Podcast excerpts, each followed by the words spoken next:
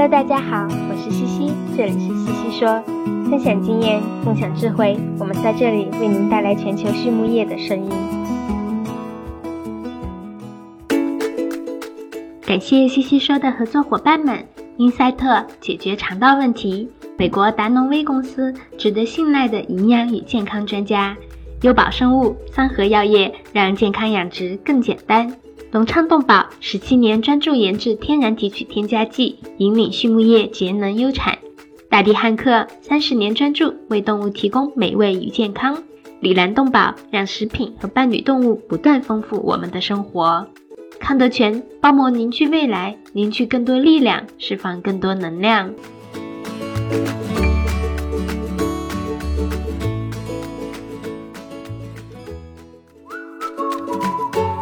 美国达诺威公司是全球酵母培养物生产经营领域的领导者。超过七十年来，达诺威产品的有效性和一致性已经反复得到市场和生产实践的验证。达诺威酵母培养物通过抵御应激的袭扰，改善和维护免疫健康和消化健康，来提高动物的生长和生产性能，以及确保畜产品的食品安全。达诺威始终致力于追求技术的创新和更好的质量，为养殖场和饲料厂等类型的客户提供经济有效且可持续发展的解决方案。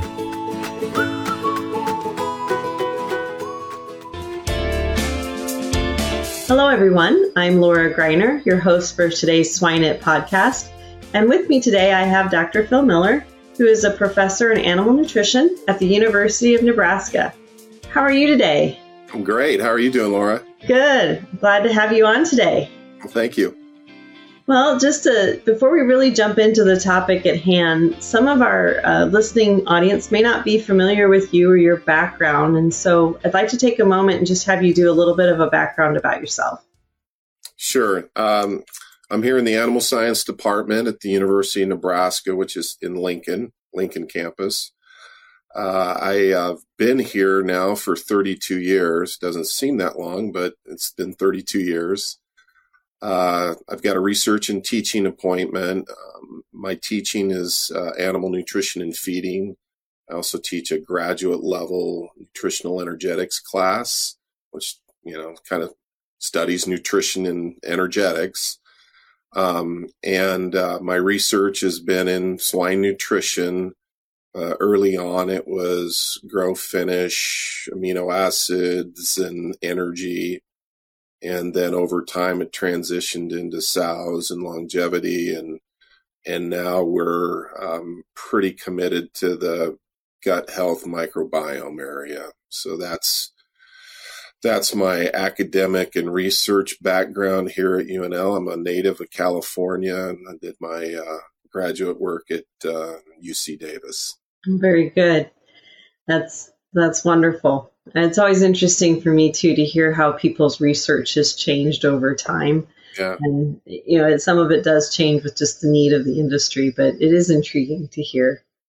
Um, well, Phil, I want to really kind of jump in today with with the conversation. Um, you had talked about this opportunity to visit about this National Animal Nutrition Program, and that's something that some of our audience may not be very familiar with. Sure. And so let's just kind of start with what is the National Animal Nutrition Program?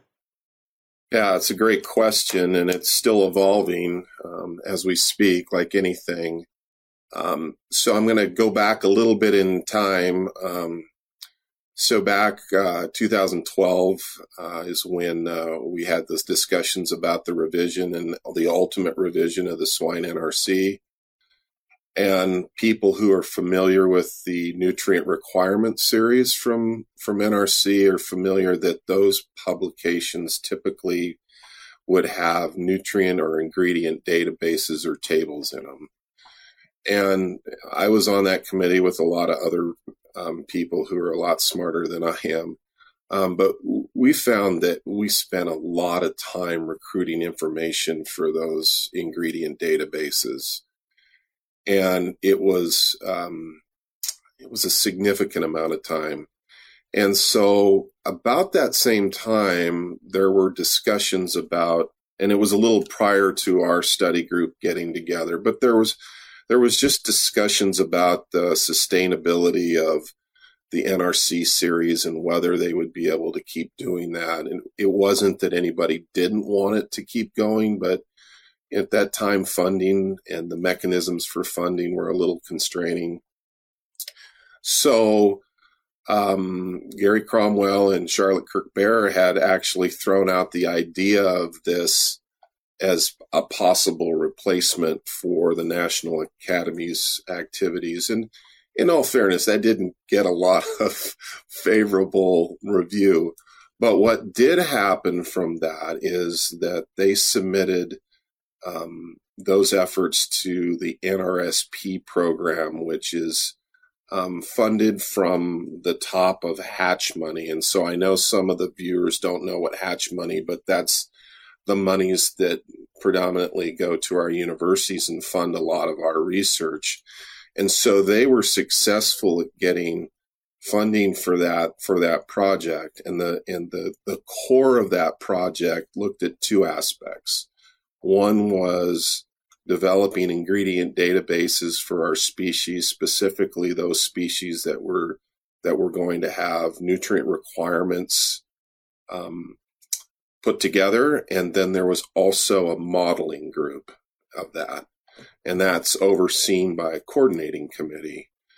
And so over time, that's exactly what's been going on. Um, the um, ingredient database for the swine was uploaded. It's now on our, our website, and I'll give that here in a minute, maybe when we talk more about that.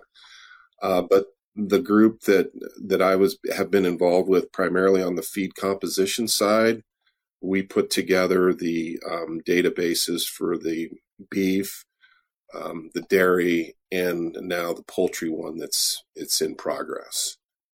Um, and so the idea is that is that that's going to be a dynamic thing that's going to continue to grow. And so when future um, nutrient requirement series come to be they won't have to spend all that time possibly a putting together ingredient database or putting together a model that's going to be used you know by the users because now all of the nutrient requirement series have models associated with them and so we're in the third iteration of funding. So we're in year 12, 13, and uh, it's it's it's going really well. Um, our our website is is getting a lot of use. We're we've entered the social media arena, and that's been really interesting. So, and it's primarily as a, a resource, a research um, supplement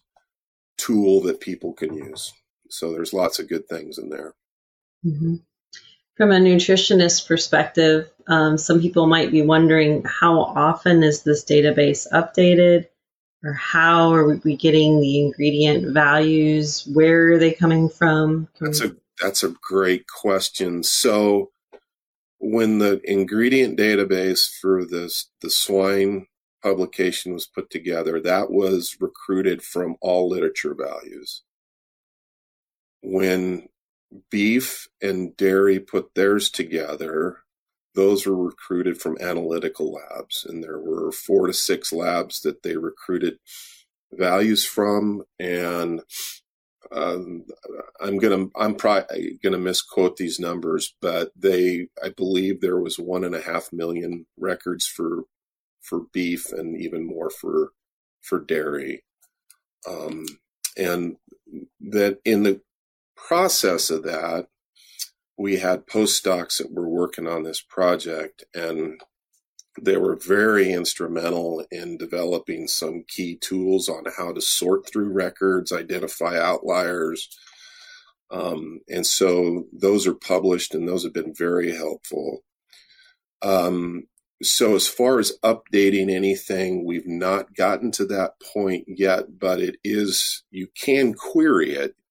And we're just getting ready to put that out, push that out so that people can identify, you know, what range in the protein or which range in calcium they might be looking at or what type of ingredients, those kinds of things. Well, I'm I'm going to pick on you a bit because we're talking swine. Is there any opportunity or thought process that we could move towards analytical values for the swine as well, outside of the the reference literature values?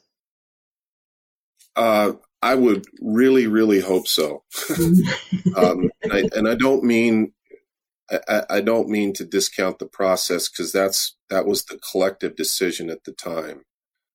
Uh, but because there's a crude protein value in a manuscript doesn't mean that an expert in crude protein necessarily did that.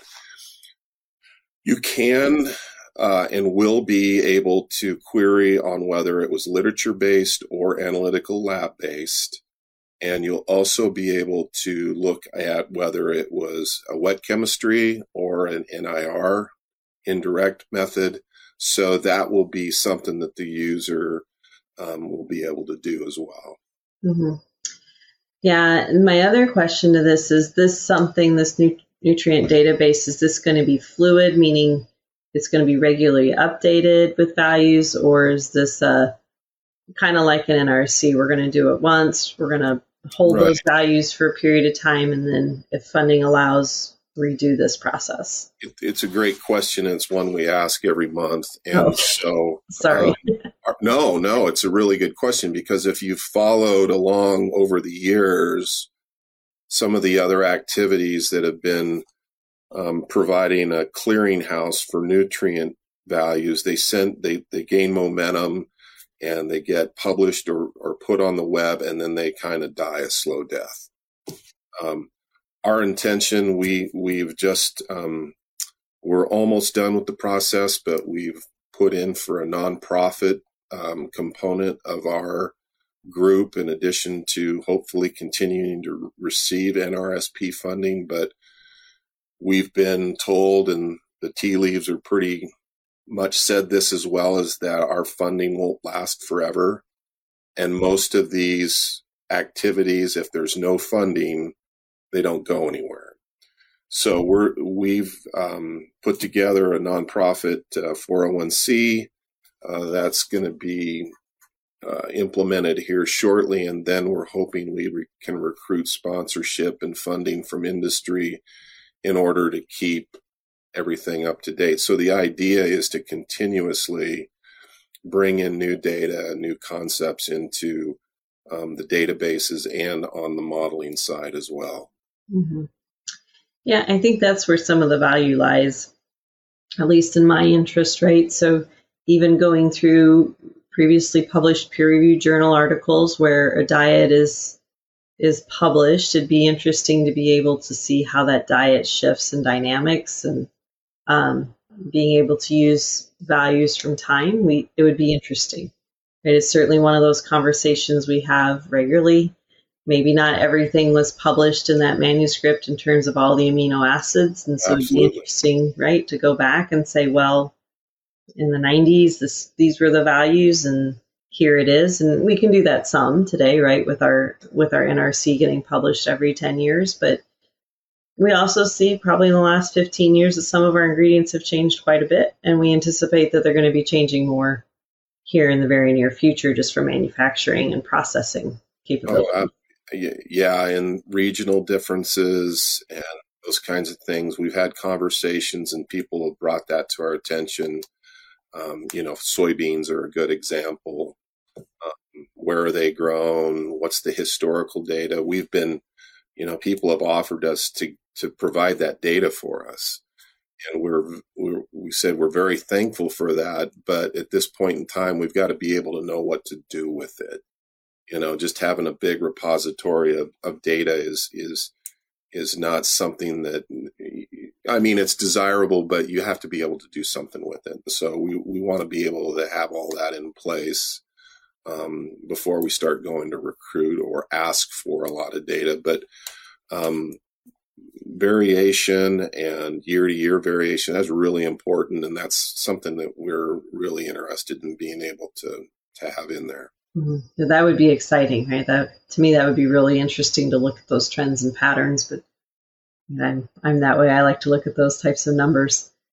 Well, and, and if, you know, we, we've talked also about in the, mo- the modeling group, the modeling committee um, has uh, been talking about this as well, is just, you know, on the diet formulation side.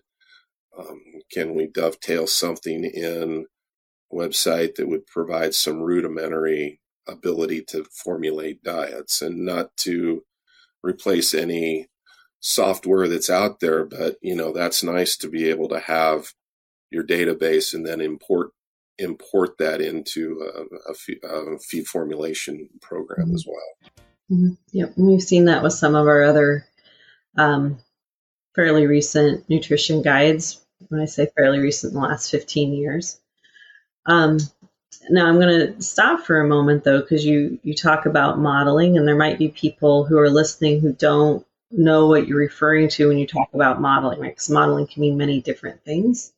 So when you talk about modeling in in the National Animal Nutrition Program, what does this modeling look like?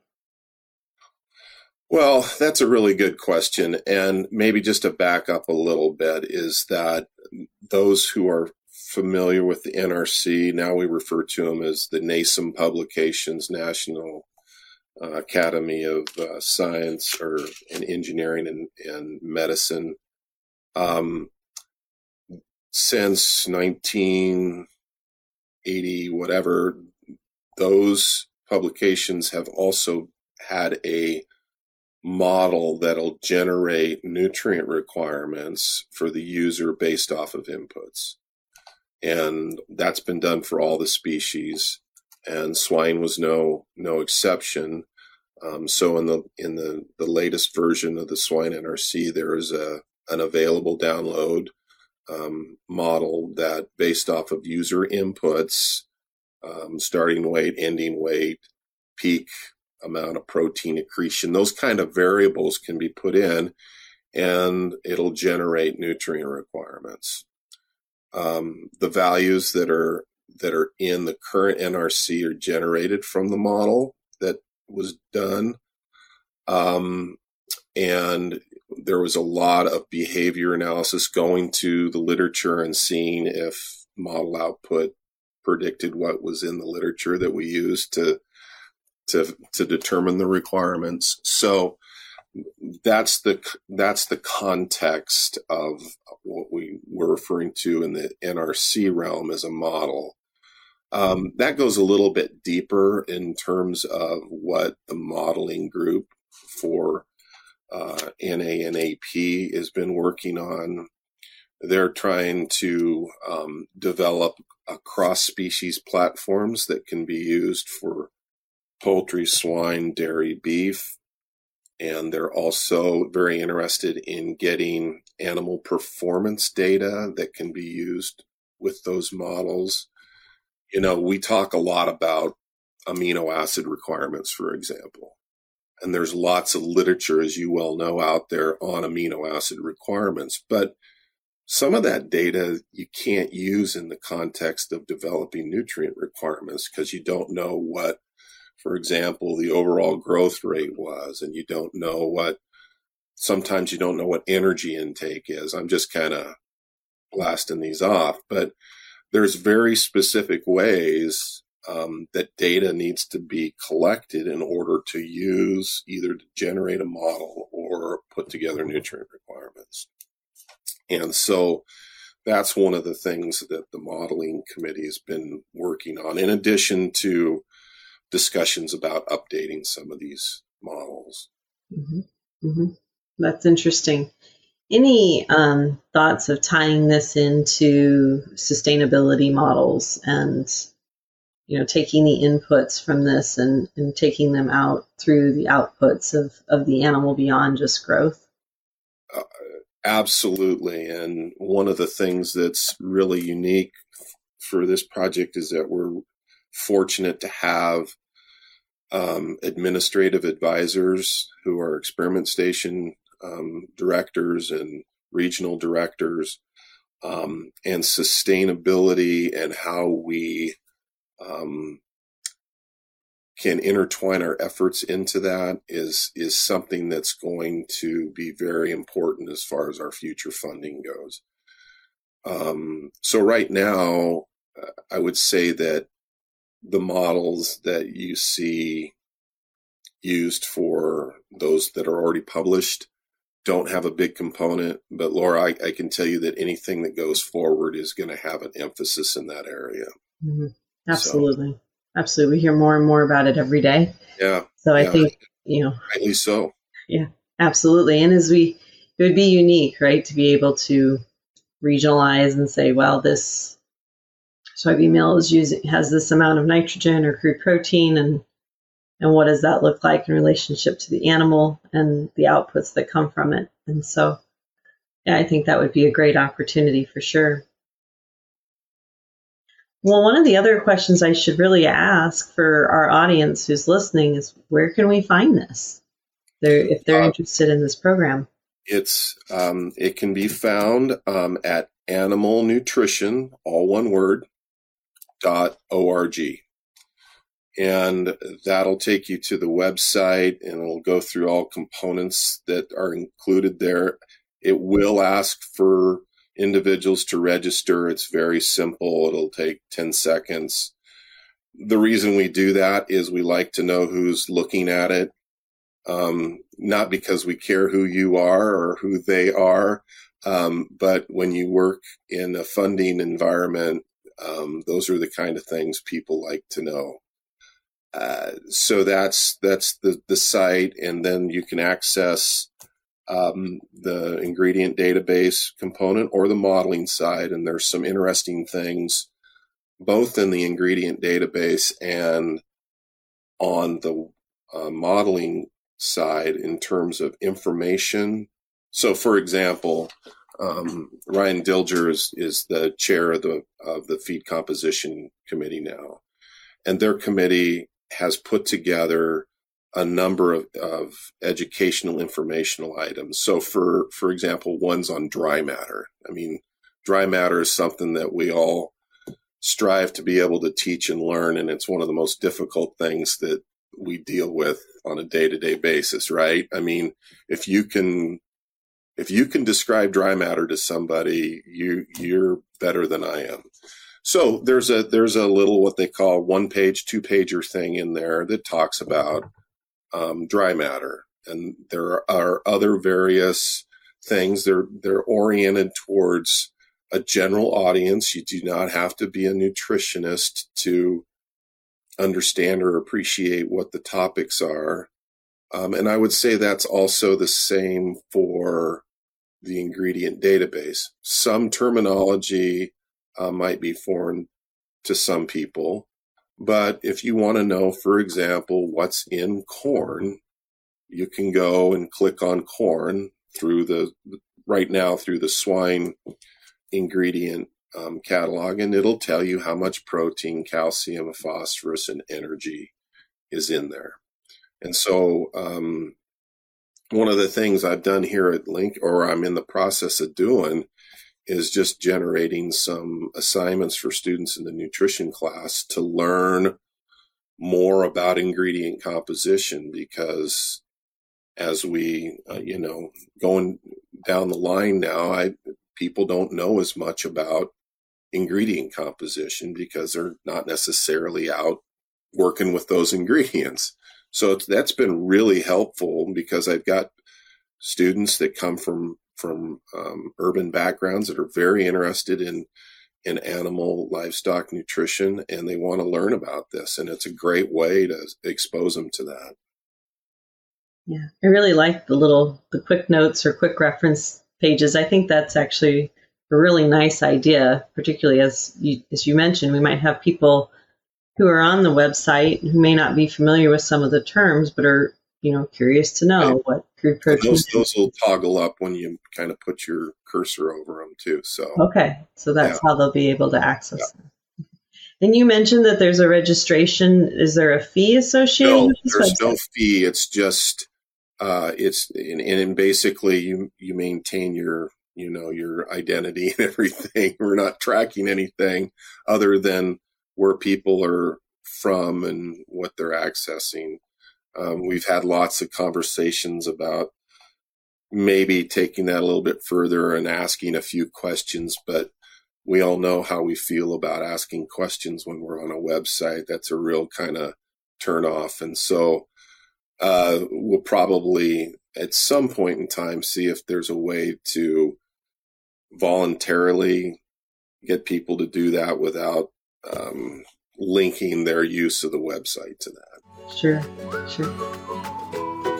米兰动保，一家全球动物保健公司，通过提供创新型产品、专业知识和卓越服务，以预防和治疗食品和伴侣动物的疾病，为养殖户、宠物主、兽医、利益相关者和整个社会创造价值。凭借在动物健康近七十年的实践和传承，以及让食品和伴侣动物不断丰富我们生活的企业愿景，Alanco。致力于帮助客户改善动物健康，同时也对所在社区和全球社会产生深远的影响。Now, I also noticed on the website there's a whole tab, if you will, on peer review publications and workshops and symposium. What might they expect to see on that page? Um, so, uh, the publications have been from both of the committees, but the majority of those workshops have been done on the modeling side, both at the dairy science meetings and animal science meetings. Um, Luis Tedeschi from Texas A&M University, he's a member of the modeling committee. He's been very instrumental in in um, helping put together those workshops. Um, the the proceedings from those workshops have been published. I just um, uh, I'm an editor for the for the journal. I just got notification that they're soliciting um, the papers from this last summer's workshop. The feed ingredient database had a symposium, and I think it was was it the 2019 meeting in Austin. I lose track with COVID and everything. Does that sound right? I think so. We had we had one where we brought people in and talked about non traditional feed ingredients. Those things that's published and that's linked. Um, in there um, as well. Um, there's data access. What was the other part you asked about initially? Um, peer review publications, symposia. Yeah, yeah think those. Yeah. And those are all linked there. And then I believe you can go. Um, there's access to a YouTube channel and or some presentations. I gave a presentation at ASAS this summer um, regarding NAP and the future of nutrient requirement series. Um, Ryan talked at uh, poultry science meetings on some things related to NANP, and I think you can get those there. One of the one of the real exciting things that that the committee's done, and this will be the third time this coming year, is that they we have put together a summit in Washington D.C. and we've taken timely um, topics this year's is going to be related to sustainability and the environment and all that. And we typically put a day long um, program together. Um, those um, presentations from the two previous ones can be accessed there. Well, those are designed to interact with people in DC, legislative aides, um, people who work um, with allied industries in DC, um, so that's been a real um, positive thing for the NA, NAP. Mm-hmm. Yeah, that's really interesting. I didn't, I was not aware of that part. So that's actually well, that's you know, we're that's that's the thing is is, is sometimes you know, acad- people in academia don't do a really good job of getting the word out, and I'm and we're we're really bad at that. And so that's why we're kind of trying to embrace this social media thing. And i think we're getting some momentum on linkedin and and facebook. And ryan's been uh, along with the website developers they've been really helpful on that. So i think that's going to be a real positive thing for us moving forward. Because i always get that from people. Oh i didn't know you you did that or where'd that come from? Well that you know it's nice that people notice that, but I don't, you know, you don't want people out saying that to you because that just means that you're not getting it out yeah, that's so, true. That's true. Yeah. Well, I see our time is kind of wrapping up here, Phil. So before we jump over to our infamous questions, I really just want to remind our audience that we've been talking about um, a website and um, the National Animal Nutrition Program. And as Phil mentioned, it can be found at animalnutrition.org.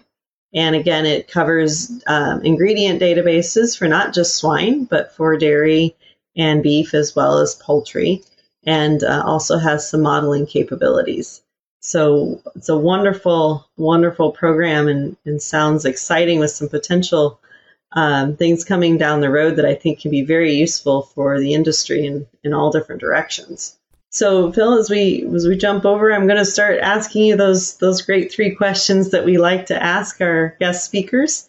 The first one really is around uh, swine resource. Do you have a favorite swine resource that you would recommend to the listeners? well, I, I'd, I'd say two. I, I like this website. It's not just swine, but there there there are swine nutrient things there.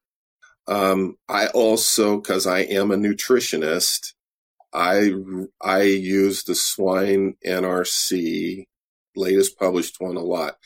And I need to clarify that just a little bit. There's in addition to the nutrient requirements, there's some really good chapters in there that talk about energy, amino acids, and I think even if you're not a swine nutritionist or an academic academic person, there's lots of good information there and one of the things I direct people to is there's a chapter on research needs. And so if you're a young scientist or a young person that's coming into the nutrition area, I'd read that chapter. Mm-hmm.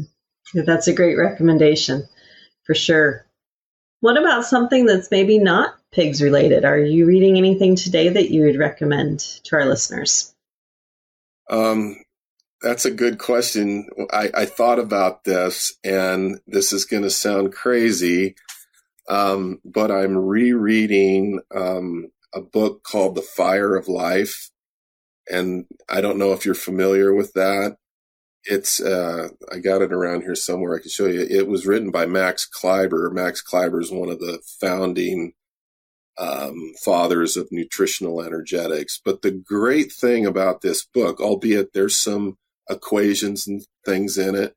It's just really good to read. I mean, you can, he, he takes energy from the standpoint of why, you know, there were times in history where people didn't have enough energy or food to eat and they starved. And so anyway, that's what I'm, that's what I'm reading right now. So maybe not a strong connection to other people in the audience, but um, if you're interested in in a scientist who could write really well, Max Kleiber was that person. Mm-hmm. No, that sounds really actually quite interesting. I've, I've heard of Max Kleiber. I've just not heard of the book. So maybe that body weight to the three quarters power. That's Max Kleiber. Yeah, that's true. Yeah. Um, so the last question we like to ask really comes down to um, kind of a personal thing here. If you can think of somebody in your life that you've defined as successful, and success can look any different way you want it to be in your mind. What's a trait that that person possesses that you think has allowed them to be successful? Well, there's several, but the one thing I, I think about, and I always try to mention this to to my children, is that individuals who have no fear, and I don't mean that they're doing hazardous things, but would go into a a new situation without any, you know, peril or reservation. That they would put their intellectual um, cap- uh, capacities at full throttle and not worry about what's going to happen. Um, we all have to be accountable, and we can't do anything inappropriate. But people that don't that don't go into situations fearful, I think, are have a high likelihood of being successful. Mm-hmm. Yeah, that's one I haven't heard um, from our list, from our audience, or sorry, from our guest speakers. So uh, that's actually a really good one. I like that one. Well, Phil, I want to thank you again for your time today. We greatly appreciate it. And uh, again, want to thank our audience as well. So we wish you all the best. Oh, thank you. And you too. Thank you.